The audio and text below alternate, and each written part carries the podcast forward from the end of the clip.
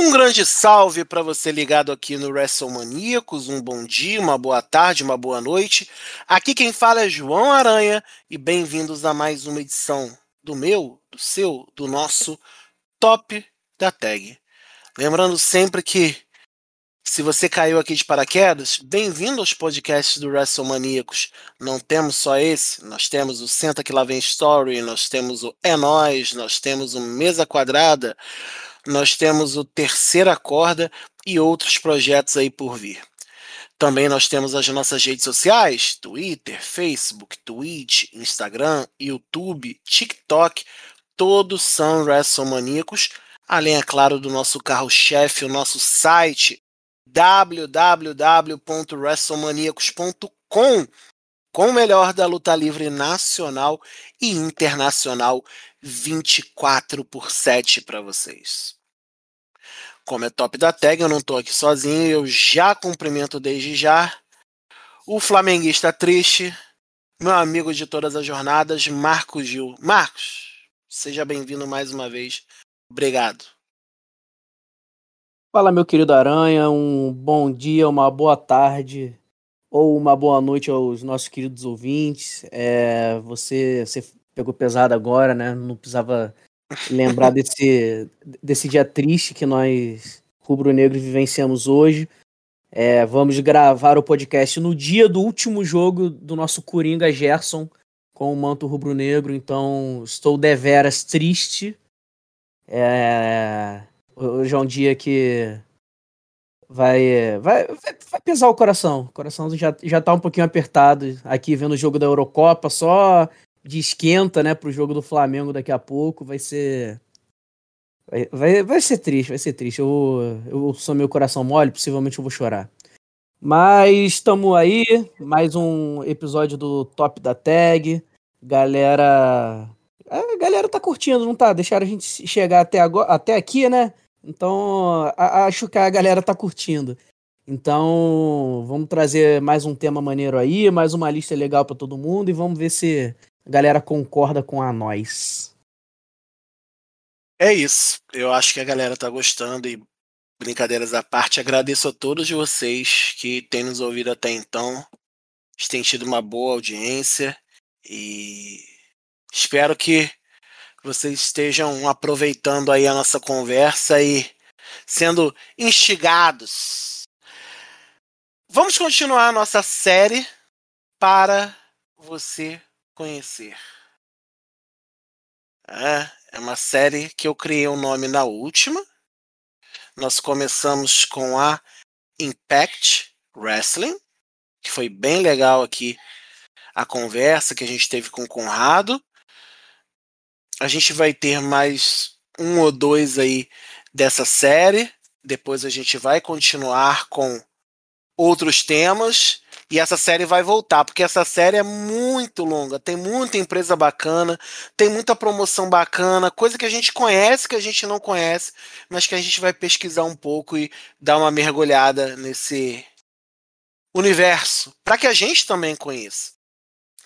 Mas hoje estou só eu e seu Macuzil aqui, porque a gente vai falar daquela que vocês tanto gostam, daquela que vocês tanto falam, daquela que vocês tanto reclamam quando a gente não não posta, quando não diz, quando não fala. World Wrestling Entertainment.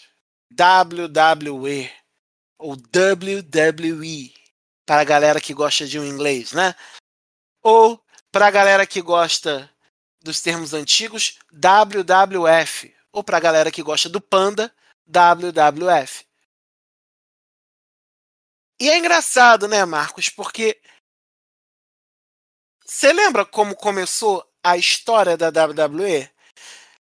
Você tem noção? É, a história da WWE acho que é uma representação muito nítida do, do capitalismo selvagem, né? Porque foi, foi uma tomada e foi um domínio do, do cenário regional do wrestling americano, assim, que até então ninguém nunca imaginou que pudesse acontecer, né? Uhum. Sim, é, é, e é engraçado, porque é, a WWE, vamos, vamos pegar o nome antigo só para entender rápido. A WWF, ela começou com uma birrazinha, né? Ela começou e ela, inclusive, uma... não começou nem como WWF, era WWWF. WF. É. Era World Wide Wrestling Federation.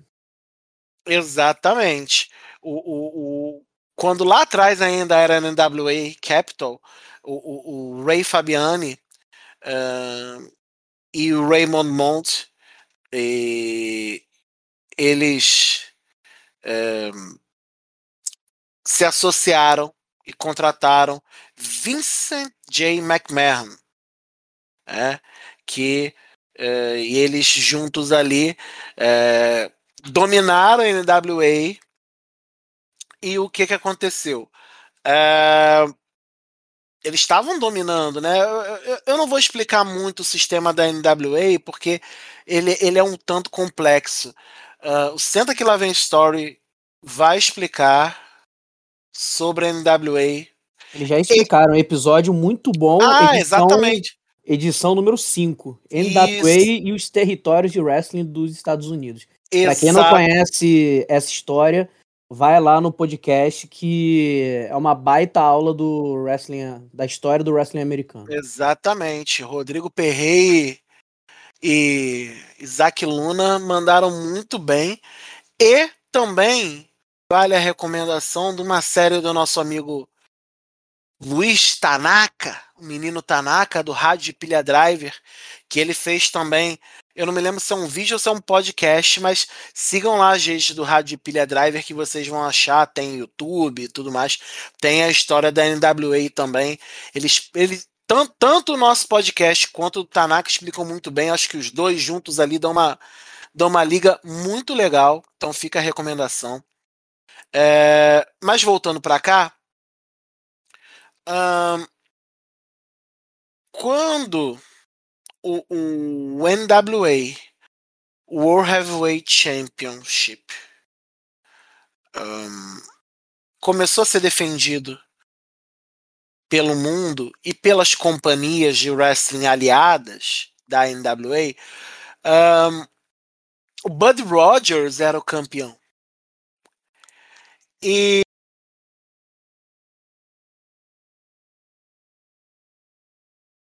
e só que a NWA não estava muito feliz lá com o Mond, né? Um dos do sócio, o sócio do McMahon, porque Rogers queria lutar fora da, do, do, da área dele. É... Então o, o, o, o não deixava e ficou essa queda de braço. Enfim, em certo momento, estou aqui com a data, em 63, 24 de janeiro, o Rogers perdeu o NWA World Championship para Lutez, lá no Canadá. E Mond, McMahon Sr. e a CWC, né? A Capital Wrestling Championship, se não me engano, é, que, que eram a, a, as marcas ali, se desligaram. E aí criaram como protesto a, a marca que o Marcos falou, a World Wide Wrestling Federation, WWF. E só de curiosidade, é muito engraçado porque a, a, a história diz que o WWF World Championship foi disputado pela primeira vez num torneio fictício no Rio de Janeiro. e aí, uh, depois perdeu o título para o Bruno Sammartino e isso também aconteceu com o WWF United States Championship, se não me engano, que depois virou North American Title mudou de nome para WWF Intercontinental Title, né? WWF é muito W. É, até vocês estão ouvindo, quem está vendo o NXT agora, CWC, Capital Wrestling Center. Sim, é uma alusão ao CWC dos primórdios. E sim, o NXT North American Championship é uma alusão ao WWF North American Title, que mudou de nome, virou meio que uma incorporação barra mudança, mas o NXT trouxe de volta. Eu quis pegar esse trechinho, porque depois o, o, o, o, Vincent, o McMahon pai, divide a companhia com o McMahon filho, que é o que está aí, que a gente conhece, Vincent Kennedy McMahon, e aí é a história que a gente já conhece de Hulk Hogan a Roman Reigns.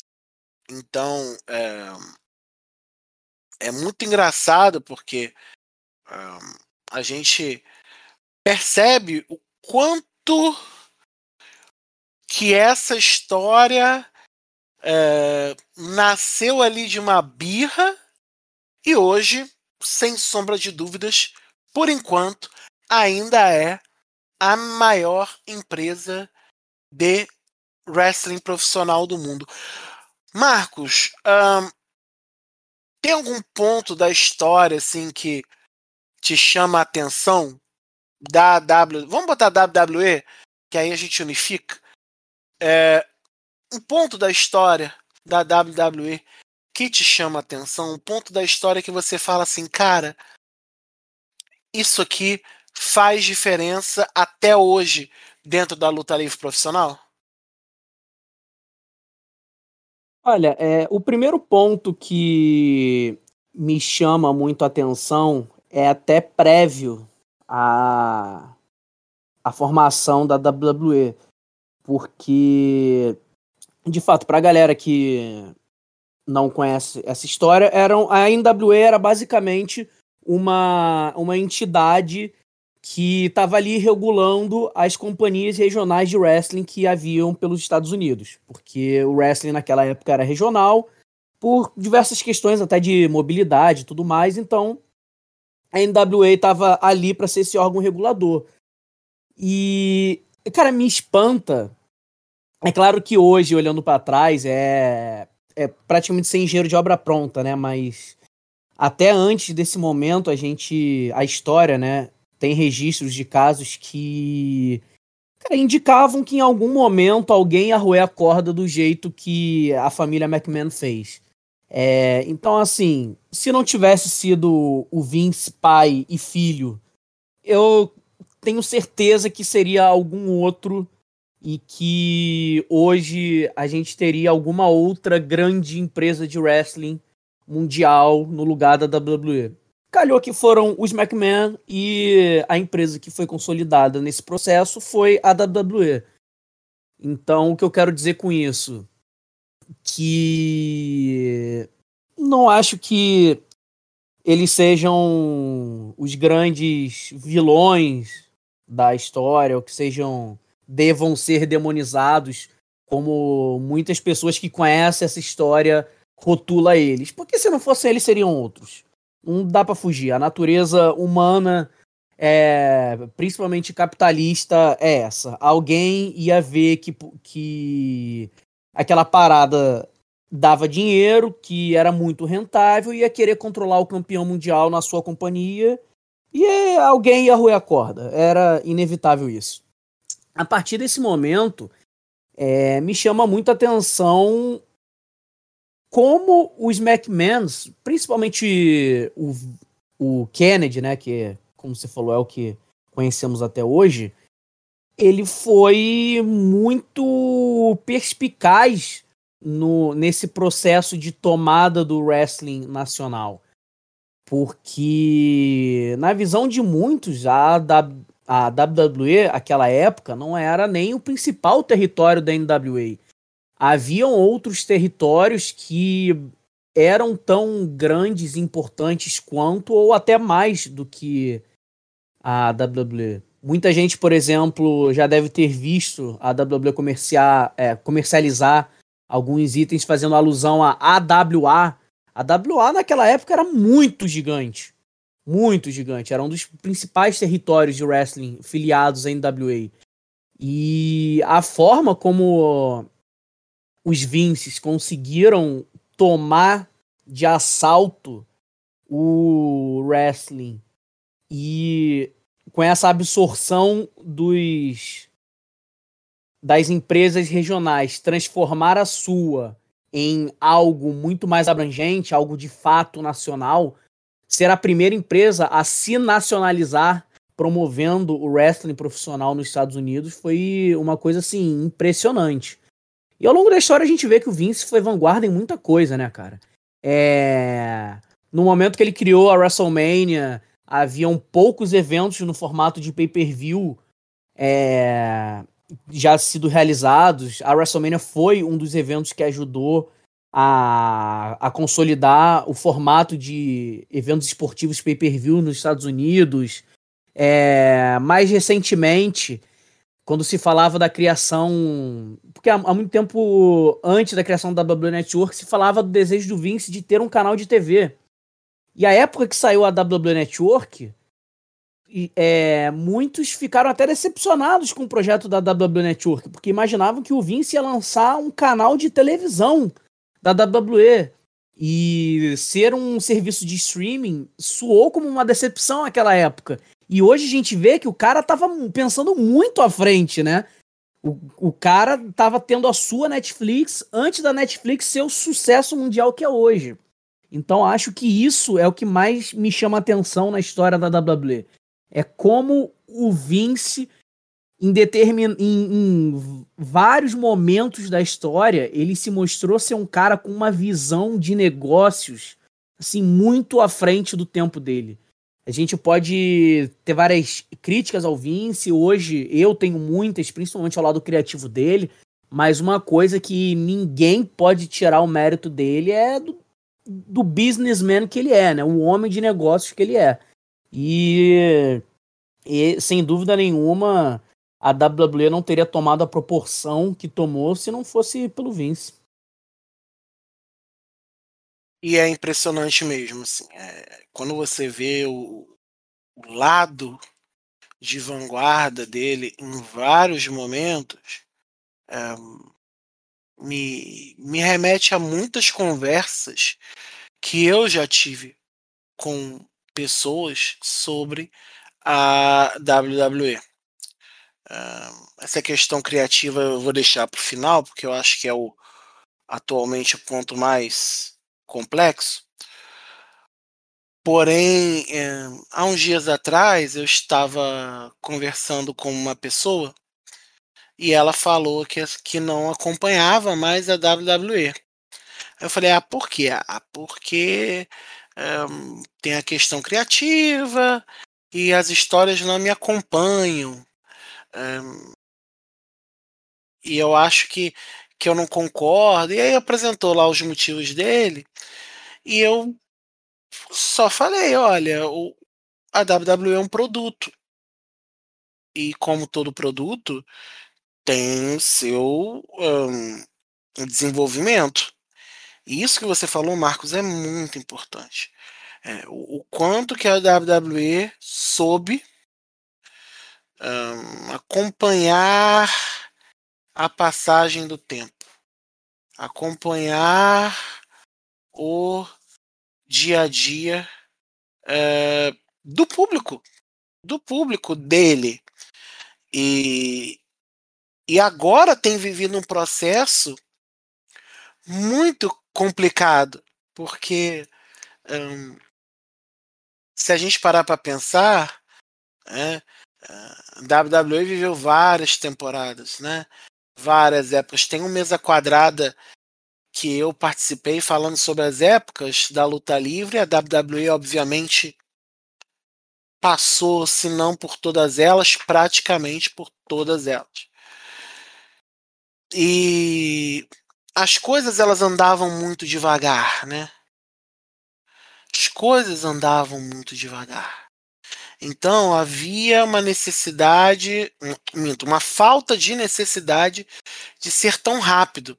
Dava para as histórias, dava para a vida dentro da luta livre se desenvolver de uma forma mais, ah, vamos dizer, mais cadenciada, mais suave. Ou storylines que duravam anos. Hoje, se a gente parar em 2021 e eu dou esse corte mesmo, não gosto muito não, mas é necessário. Esse, esse pulo em 2021, você vê pessoas que observam storylines por um mês, quatro programas e já diz assim: tô de saco cheio, muda aí. Vira aí. É, atrações que a WWE é, trabalha, e o que que se diz? Ah, não, ó, tem que ter outra. Pô, a WWE, como o Marcos falou, tem a Network, tem estúdio de cinema, tem estúdio musical, parte de livros, tem um performance center. Eles ainda são uma das poucas promoções esportivas dos Estados Unidos que ainda possuem empresa de home video. Tem um shopping deles. Hoje o Vince McMahon é, é acionista é, igualitário da Tap Out. Talvez pouco saibam, mas ele tem 50% da Tap Out. A WWE tem 50% da Tap Out, né? Um, tem empresa de avião. Ou seja, foi sem contar a parte de, de propriedade intelectual, as subsidiárias continentais que você tem é, Canadá, África e Oriente Médio.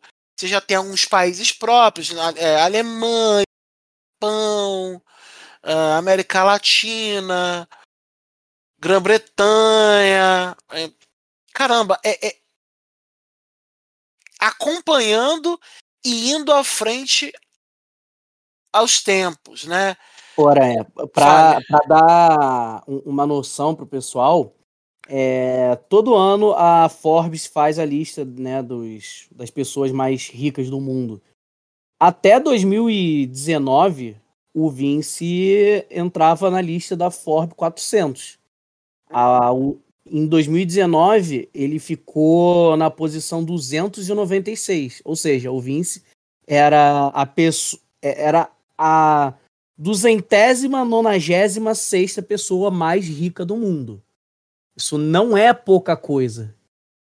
Parem e, e, e, pen, e pensem não só na quantidade de pessoas que existem no mundo, mas a quantidade de negócios que existem no mundo, a quantidade de empresários que existem no mundo, a quantidade de áreas diferentes da economia que existem no mundo. E o Vince, primariamente promovendo uma empresa de wrestling profissional, chegou à, à posição 296 desse ranking da Forbes. Então, não é pouca coisa. Tá longe de ser pouca coisa. E, e aí, Marcos, eu já puxo o que você falou e te pergunto: você acha que a WWE ter estendido os braços dela para milhares de outras áreas um, e o produto wrestling, pro wrestling, aquele do ringue, das histórias, muitas vezes ser um pouco prejudicado. Uh, você acha que isso acontece? Ah, ou não? Você não, acho que isso aí não prejudica. O problema deles é, existe, mas é por, por outra questão. Ah, o problema existe, mas eu acho que ele não tem relação com com essa esse foco diversificado da WWE, porque foi, como eu falei, ao longo da história, o Vince sempre se mostrou um cara muito à frente do seu tempo. Desde lá atrás dos anos 80 até agora. E se a gente for, for pensar na linha histórica da WWE, claro que em todos os momentos sempre houveram coisas boas e coisas ruins. É, antes que alguém venha, venha ficar de mimimi. Claro, todos os momentos tiveram. A atitude era que a maior período da história da WWE tinha muita coisa que era ruim. Mas, numa visão geral, talvez a gente hoje esteja vendo o pior momento em termos criativos, em termos de wrestling da WWE. E em vários outros momentos a gente viu grandes storylines, grandes é, personagens, um grande produto, mesmo com esse foco diversificado.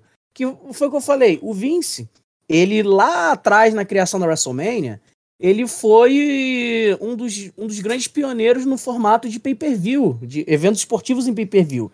Isso não tinha nada a ver, nenhuma relação direta com wrestling. Isso era negócio de televisão e mídia.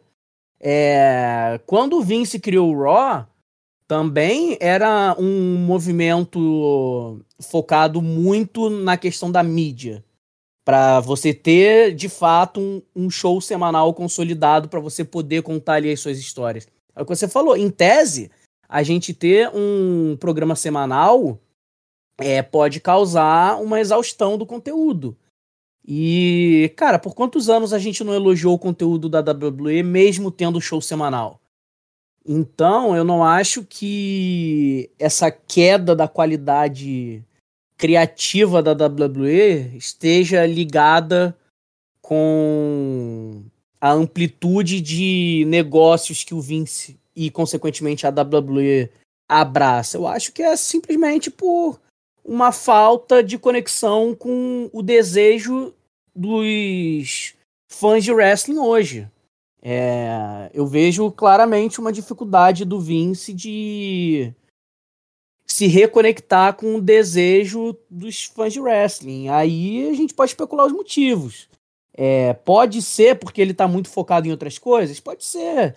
Pode ser porque ele, por já ter uma idade mais avançada, ele, ele tem uma dificuldade maior de renovar os conceitos dele? Pode ser.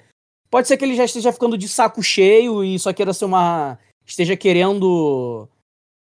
esteja começando a pensar na possibilidade de ser só uma rainha da Inglaterra que fica ali só colhendo os frutos e não tem é, a mão na massa ali diariamente, pode e não tem coragem de largar, pode ser. Não dá pra gente precisar porque a gente não tá na cabeça do Vince. Então, acho que são duas coisas separadas. Acho que se assumisse uma outra pessoa, digamos, como Red Booker da WWE, é, contando que fosse a pessoa certa, eu acho que eles poderiam continuar em, tão envolvidos quanto em vários negócios e ainda apresentar um produto de wrestling melhor. Então não vejo essa ligação direta, não. Eu vejo que nesse ponto, eu acho que qual é a maior dificuldade para essa conexão? Um, como é que eu vou dizer para você? Hoje, a WWE é um sucesso global. Isso aí não tem é, conversa. Você trabalhou com, com a WWE, não trabalhou, Marcos? Não, com a WWE não. não. Com a WWE não, né? Tá, tá, não. Foi o, Acho que foi, foi Marcelo, então estou confundindo. É, o produto é um sucesso global. E caramba, a gente percebe muitas vezes, e aí talvez seja uma dificuldade, de você é, tentar agradar a todo mundo. Que é o que o cara, o rapaz falou comigo da outra vez. Ele, pô, queria ver um segmento no programa que eu aqui adulto, pouco mais de 20 anos, né, na faixa ali dos 30, gostasse mais. Mas, pô, eu sou obrigado a ver segmento da Eva Marie. E eu não quero, entendeu? Essa coisa também da customização do produto, porque, dá um exemplo. Hoje, no meu caso aqui, você tem o Raw. Ah, eu não quero ver o Raw. Eu boto lá depois, no dia seguinte, gravado e vejo. E vejo o que eu quero. Se eu, se eu não quiser ver o programa todo, eu não vejo. Eu só vejo o segmento que me interessa, eu só vejo 10 minutos de 3 horas, ou de 2 horas e pouco, né? Porque tem a questão das propagandas. Mas eu, eu, eu vejo um, um, um, uma fração. Você tem também uma coisa que aí nós, WrestleManiacos, percebemos muito, talvez eu especificamente, que é muito engraçado.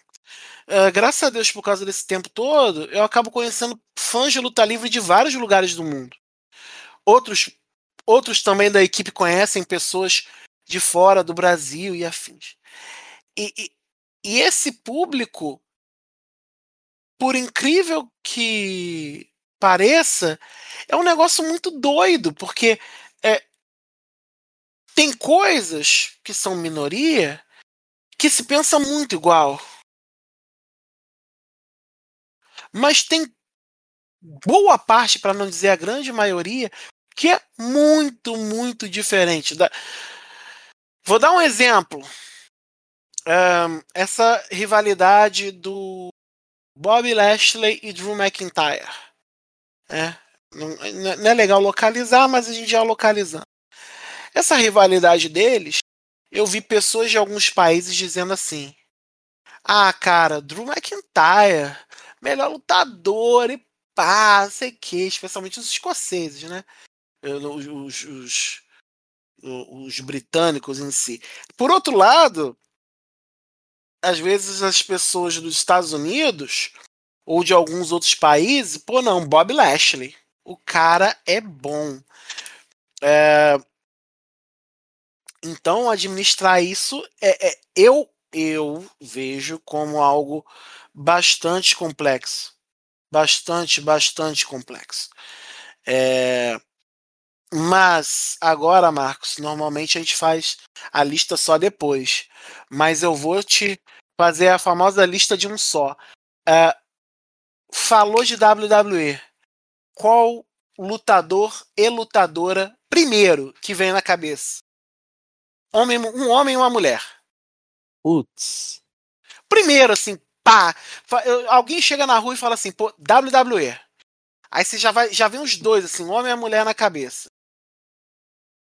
Da ah. história?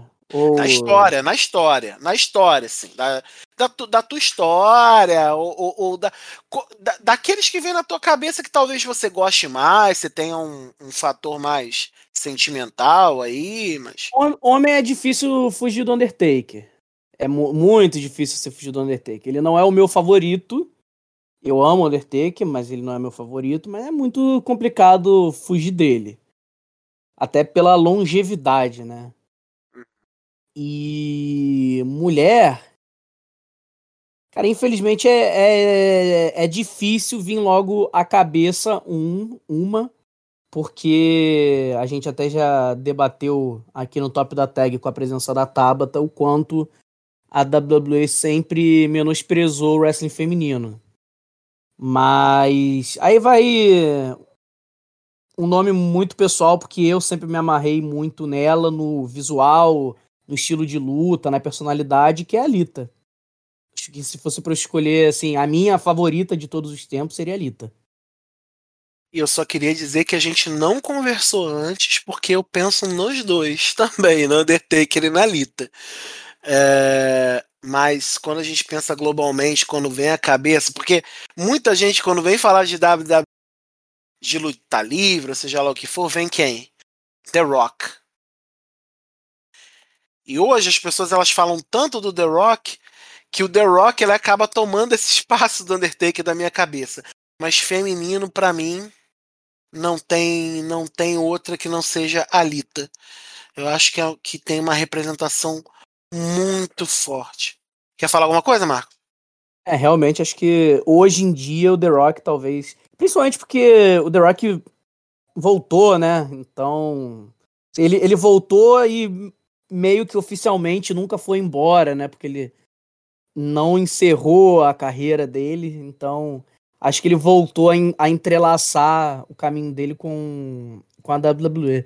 É, eu só queria é, comentar uma última coisa sobre o que você falou do, dos diferentes interesses. Uhum. É, realmente é, uma, é um desafio que a WWE tem e vai ter cada vez mais, porque a segmentação de conteúdo é um, não só uma realidade, como a tendência é que fique cada vez maior. Mas, ao mesmo tempo, eu vejo poucas produtoras de conteúdo com uma capacidade tão grande de se adaptar a esse cenário quanto a WWE. Porque. V vamos, vamos brincar um pouco aqui de fantasy. Não sei se a galera curte fantasy, não sei se a galera. Se todo mundo até conhece fantasy, mas vamos. Trazendo para nossa realidade, vamos brincar de WWE Universe no WWE 2K. É... Podemos todos concordar que a WWE tem uma, uma saúde financeira quase que inesgotável, né? Hoje em dia. Então, não é muito difícil a gente imaginar um cenário, por exemplo, em que a WWE passe a ter tal, talvez desse até para fazer isso só com os três programas que ela tem hoje, mas digamos que a, a WWE decida botar pelo menos mais um programa no ar, mais uma brand no ar. E ela decide que cada brand vai ser voltada para um público específico. Então a gente teria. Já contando com o NXT UK, hoje nós temos quatro programas. Vamos imaginar que a WWE fizesse cinco. Nós teríamos cinco brands completamente diferentes umas das outras, com propostas totalmente diferentes, com públicos-alvos completamente diferentes, que estão interligadas apenas por estarem abaixo do, do guarda-chuva da WWE. Não é um cenário muito difícil da gente imaginar. Principalmente porque se você assiste o Raw e você assiste o SmackDown, você vê que são dois produtos completamente diferentes. E aí você liga lá no NXT, você vê que é um outro produto totalmente diferente do Raw e do SmackDown. E o NXT UK, por mais que ele seja parecido, ele tem algumas premissas semelhantes à do NXT americano, ele também não é um programa 100% igual ao NXT americano. Então, por que não pensar num cenário que a WWE promova uma separação, uma ruptura maior entre os programas, entende? Fazer basicamente, entre muitas aspas, várias empresas, várias mini empresas diferentes dentro dela própria, entendeu? Com conceitos diferentes, com públicos-alvos diferentes, com identidades visuais diferentes. E aí a WWE passa a, a promover o encontro delas só nos pay-per-views Big Four, como já foi uma época. No primeiro momento da brand split, que era assim. Não é um cenário muito difícil de, a gente ver acontecer. Não é um cenário muito ilusório. Então, eu concordo, é muito complicado é para uma empresa que se propõe a ser global é, agradar todo mundo. Nem Deus, como dizem, né? Nem Deus agradou todo mundo. Mas, ao mesmo tempo, eu não vejo muitas outras empresas com tantas possibilidades de se aproximar disso quanto a WWE, não. Acho que se eles fizeram um trabalho direitinho ali, baseado, claro, em muita pesquisa, em muitos dados, e principalmente ouvindo o público deles, que esse é o principal, eles têm que dar o que o público quer. Eu imaginaria esse cenário e, sinceramente, eu imagino esse cenário funcionando. Não, e não imagino que não, não, não acho irreal imaginar algo próximo disso e funcionando muito bem, não.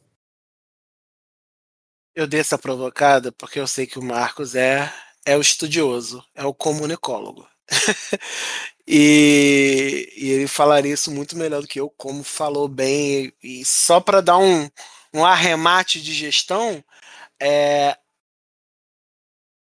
creio que o maior desafio é lidar não só com a segmentação, mas com a pluralidade da segmentação.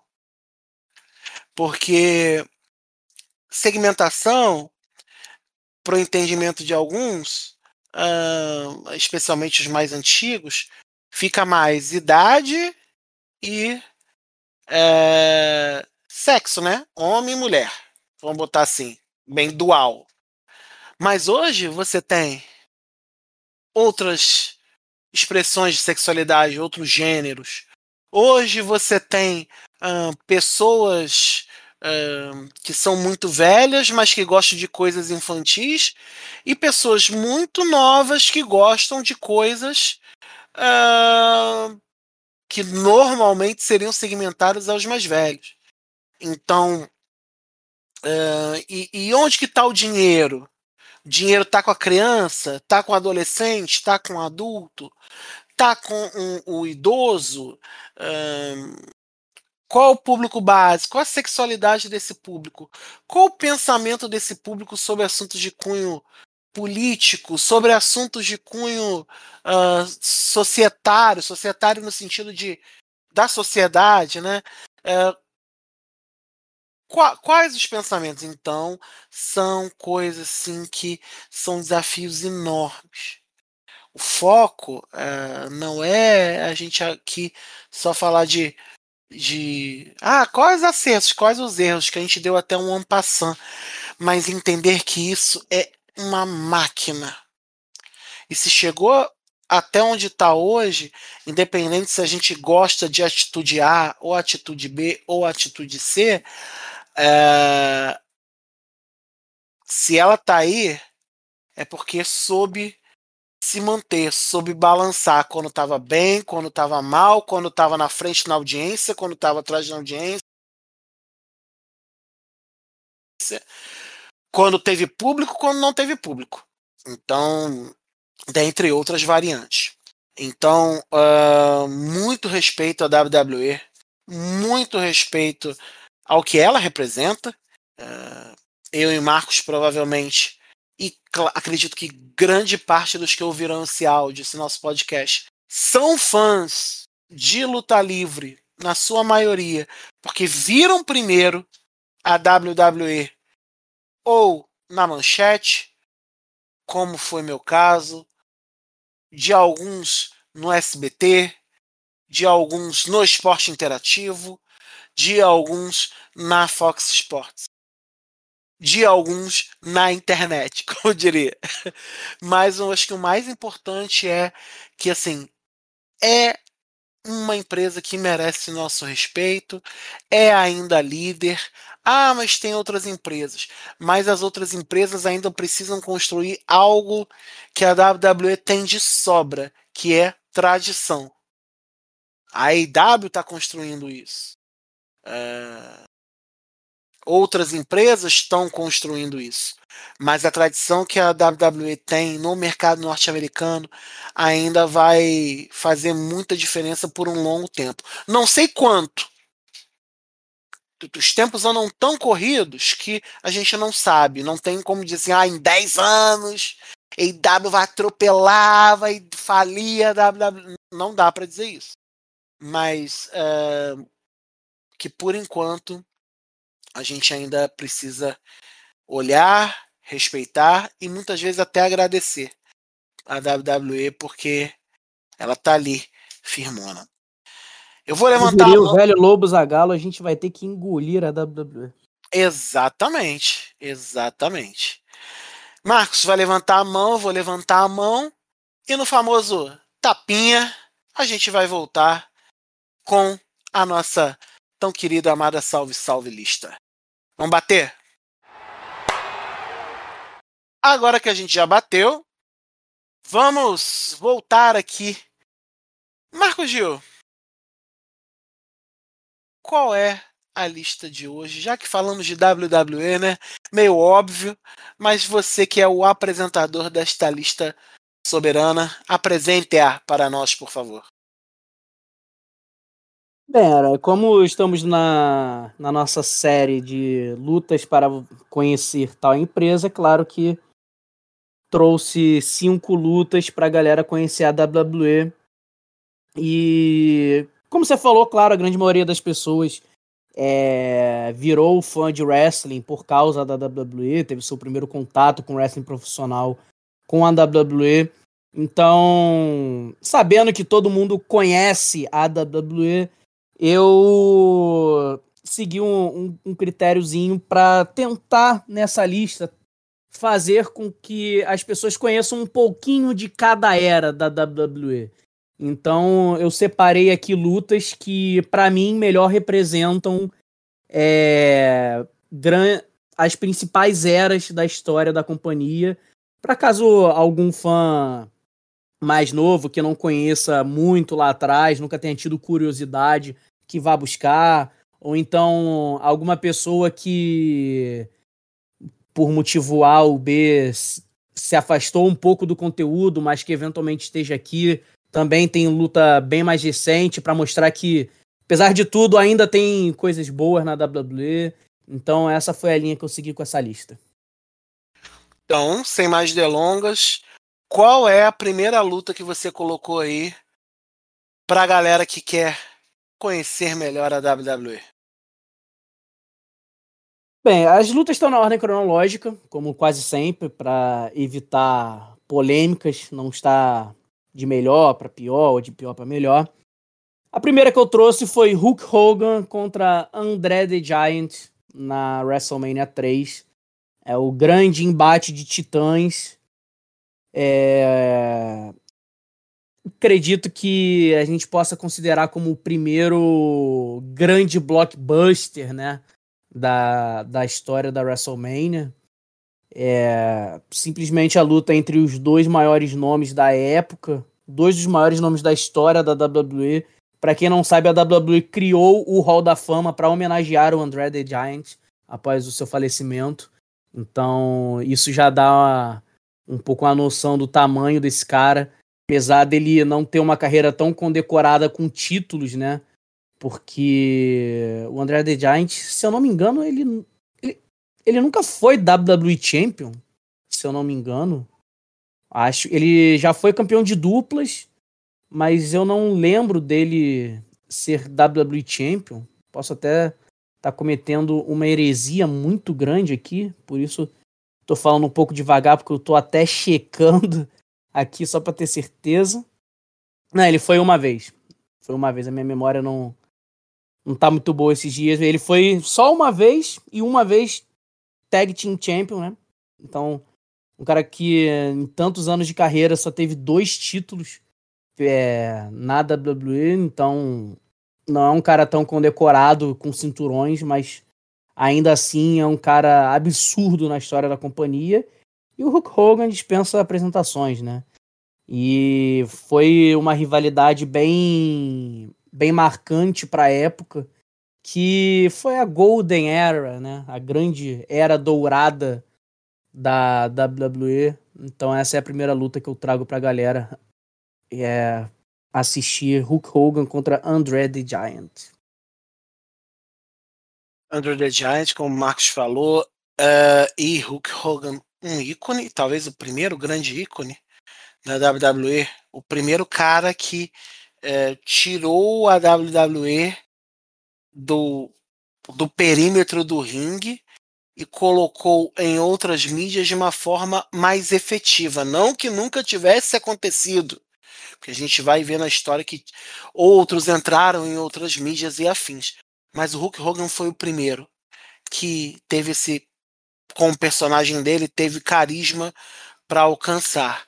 Uh, e essa rivalidade foi a primeira grande rusga também de dois lutadores que saiu de trás dos né, de trás dos rings, né, dos bastidores para fora, né, para dentro do ringue.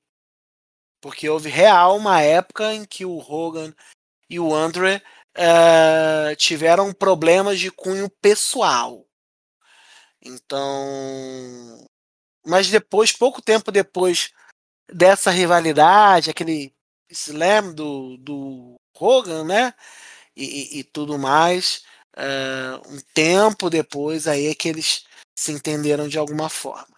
Mas é, é uma ótima luta para você entender bem a história.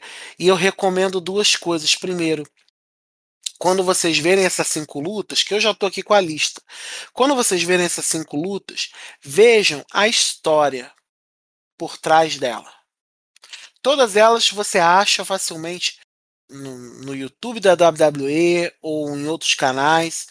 É, mas procurem a história, porque é muito interessante. E segundo, como o Marcos falou, uh, tá na ordem histórica. Ah, mas eu não concordo. No, depois você deixa no comentário que se você concorda, discorda, qual que deveria entrar ou não. Tá bom? Marcos, por favor, segunda luta da nossa lista. Segunda luta da nossa lista, e eu espero que a minha memória não fale de novo comigo para não cometer a heresia de dizer que o Andrade Giant não foi WWE Champion. É... Segunda luta é The Rock e Stone Cold Steve Austin no main event da WrestleMania X7. É... E não é WrestleMania 17, é WrestleMania X7. Dane-se. É... Atitude era, para muitos, é a luta que foi um dos marcos finais da Atitude Era, que foi o Stone Cold se unindo ao Vince, sem querer dar tantos spoilers assim, mas já dando. É, os dois principais nomes do principal momento histórico da WWE, é, o auge do, das Monday Night Wars, WWF contra WCW, a grande batalha por audiência nas noites de segunda. É, e a WWE não estaria aqui hoje se não fossem por The Rock e Stone Cold. E da trilogia deles eu decidi pensar essa por ser a mais histórica, ser o evento principal da WrestleMania, que para muitos é a maior de todos os tempos. Que é, né, a maior de todos os tempos. Pode não ser a melhor, mas acho difícil não ser a maior. Então, The Rock, Stone Cold, WrestleMania X7 pra galera poder relembrar um pouquinho ou conhecer um pouco mais desse momento maravilhoso da WWE que foi a Atitude Era. Luta muito, muito boa. Um, saindo de um ícone pop para outros dois ícones pop, especialmente The Rock, nosso amigo Dwayne Johnson, né? E essa luta ela tem um, um temperinho muito especial porque é no meio ali daquele daquele embolo ali da do caminho que se trilhou para a atitude era. Então, com os dois ícones ali se engalfinhando, meio que já o Steve Austin passando a tocha pro The Rock. É, muito bom, muito bom. Boa lembrança. WrestleMania X7.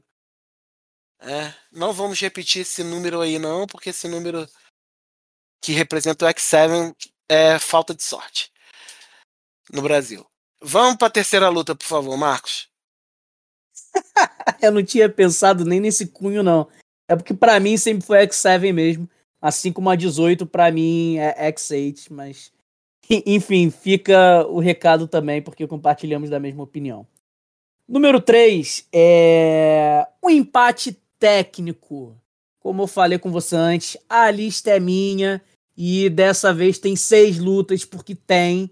E não gostou, me xinga lá no Twitter. Kurt Angle contra Shawn Michaels na WrestleMania 21 e no Vengeance de 2005. Assistam essas duas lutas pelo amor de Deus. Ruthless Aggression, o momento pós-atitude era, é, na minha opinião, um dos melhores momentos da história da, da, da WWE. É, dentro do ringue, tecnicamente falando, eu acho que é o melhor período da história da WWE, é o período que eu mais gostei. É, e esses dois combates entre Angle e Michaels exemplificam perfeitamente por quê. Os dois estão aqui porque são duas obras-primas, eu não consigo escolher qual das duas lutas foi melhor. Foram duas aulas de wrestling profissional. Então, vão assistir, pelo amor de Deus. E assistam outros conteúdos da Ruthless Aggression, porque foi um período muito bom da WWE. Inclusive, a WWE Network produziu um, uma série sobre esse período chamado justamente Ruthless Aggression. E, cara, foi uma época bem legal. Foi uma época bem divertida. Muita gente ficou um pouco sem chão quando a WWF foi obrigada a virar a WWE, que se descolou de vez com a atitude era, mas o que veio na sequência foi um período muito bom. Então, assistam essas duas lutas e assistam várias outras, porque é um período muito bom, com storylines muito boas e principalmente com lutas muito boas.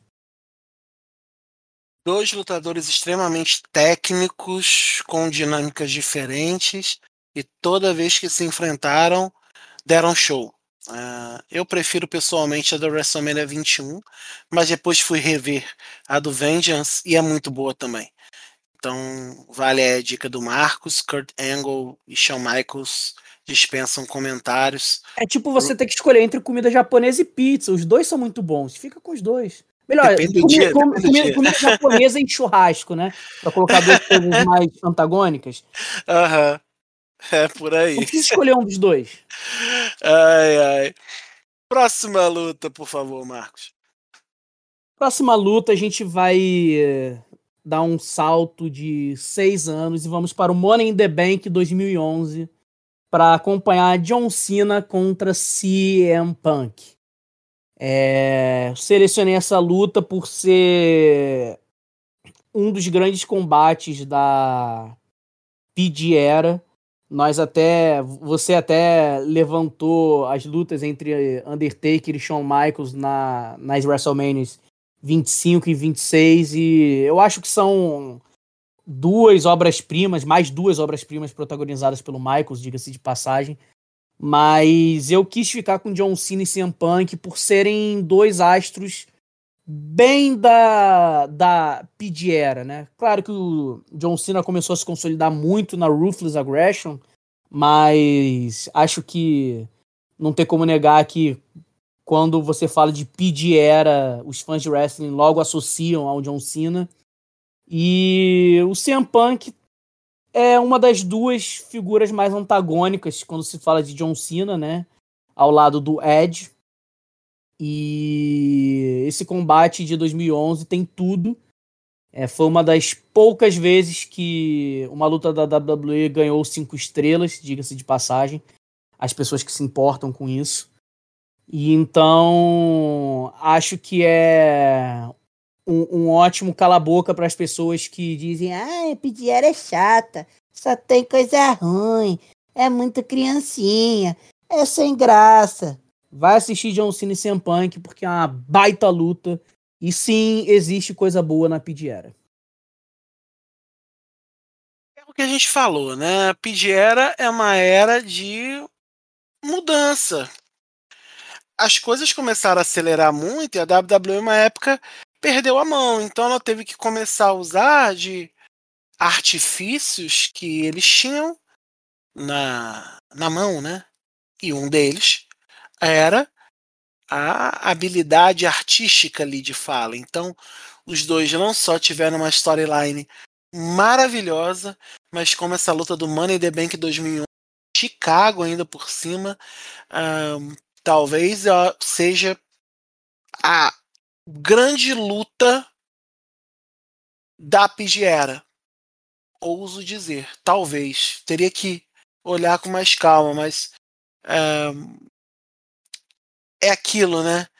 Tem todo um, um ambiente, talvez tecnicamente não seja mais bonita, não seja mais charmosa, mas é, caramba, a gente é, a gente sabe quando quando a luta é boa.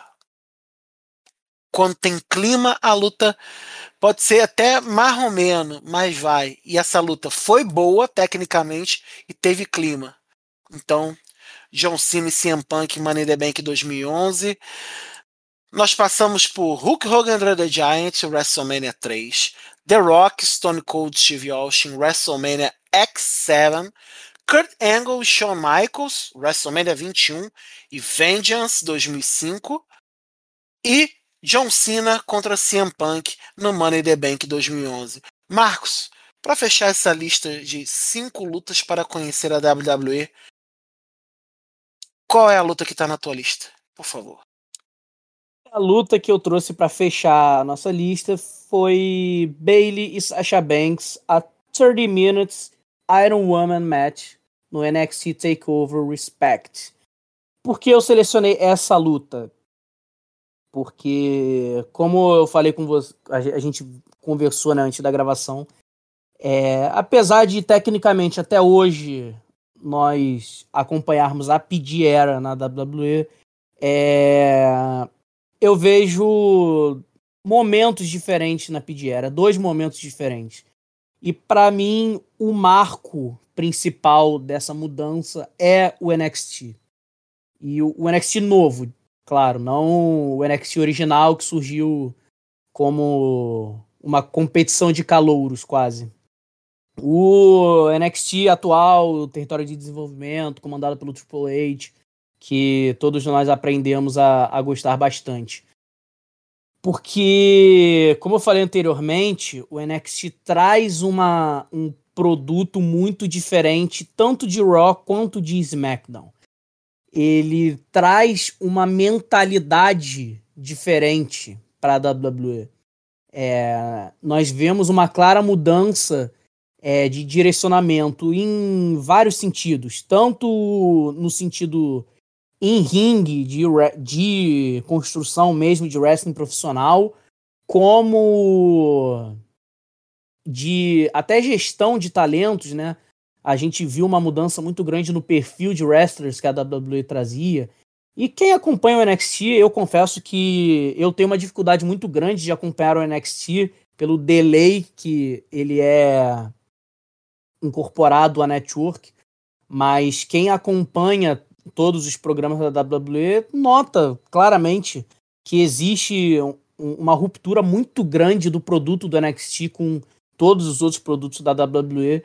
Então, eu acho que o NXT foi um marco porque respingou no, nos produtos principais da casa e acho que uma mudança muito latente foi o wrestling feminino. Claro que ainda não é tão bom quanto os talentos que a WWE tem permitiriam que fosse, mas é inegável que pós NXT é, a WWE passou a ter um certo carinho pelo, pela divisão feminina que nunca teve antes. E para representar tanto esse, esse momento, né, aliando o cenário geral da WWE pós NXT, quanto principalmente esse novo olhar para a divisão feminina, eu acho que Bailey e Sasha Banks é, representa muito bem e foi por isso que eu escolhi essa luta para fechar a nossa lista de cinco dessa semana. E uma baita lista, né? Baita, baita lista. São e essa luta da, da Bailey contra a, a Sasha foi impressionante mesmo. Talvez para calar muitas bocas. E a gente sabe que o caminho ainda é muito, muito, muito grande. Né? Mas a gente sabe também que o, o caminho é extremamente necessário para que a gente, como fã, a gente, como espectador, e a gente, como alguém que ama a luta livre, continue a ver a WWE se desenvolver, esperando que no futuro bem próximo é, atenda né, as, as nossas, como é que eu vou dizer, os nossos desejos, os nossos anseios, mas que você, a partir dessas cinco lutas, consiga entender que por trás delas tem uma história maravilhosa. Marcos, brigadão aí por mais uma vez nessa parceria. É isso, meu querido Aranha. É, mais um top da tag finalizado. Assistam as cinco lutas. A principal mensagem que eu quis trazer para vocês com essa lista foi: é, deixem os estereótipos e as ideias rasas que vocês eventualmente tenham sobre determinadas épocas ou períodos diferentes da WWE de lado. É, assistam, tenham a boa vontade de, de prestar, de assistir, mas assim, assistir prestando atenção, porque vocês vão perceber que assim como todos os períodos tiveram coisas ruins, todos os períodos tiveram coisas boas e coisas muito boas. Então foi o que eu até brinquei ainda agora.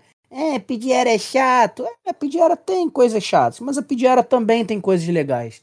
Assim como muita gente que lembra da Atitude Era só lembra das coisas boas, mas a Atitude Era também teve muita coisa ruim. Então, vamos desconstruir esses preconceitos que nós, como.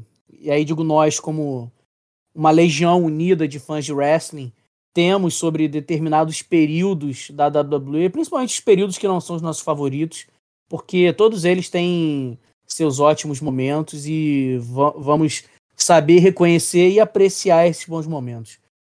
É, obrigado, Aranha. Um grande abraço para você, meu amigo. Um grande abraço a todo mundo que nos ouviu até aqui. Até o próximo Top da Tag. Valeu! Valeu, Marcos. Valeu a vocês que nos ouviram até agora. Lembrando a todos que se caiu de paraquedas aqui, bem-vindo ao WrestleManiacos. Acesse nosso site www.wrestlemaniacos.com com o melhor da luta livre nacional e internacional 24 por 7 para vocês. Temos as nossas redes sociais: Twitter, Facebook, Twitch, Instagram, YouTube, TikTok. Todos são WrestleManiacos. E é claro, além do top da tag, nós temos mesa quadrada, nós temos terceira corda, nós temos Senta que lá vem Story e demais projetos da. Ah, o É Nós também e demais projetos da casa. Tá bom? A gente, na próxima, a gente volta com mais uma da série. Surpresa. E é isso. Continue com a gente aqui no WrestleManiacos, porque somos maníacos pro wrestling. Cuidem-se, cuidem dos seus. Coronavírus mata. Beijo. Um abraço, fui! Wrestling Maníacos Podcast. Há mais de 10 anos sendo maníacos por wrestling. Acesse wrestlingmaníacos.com e confira.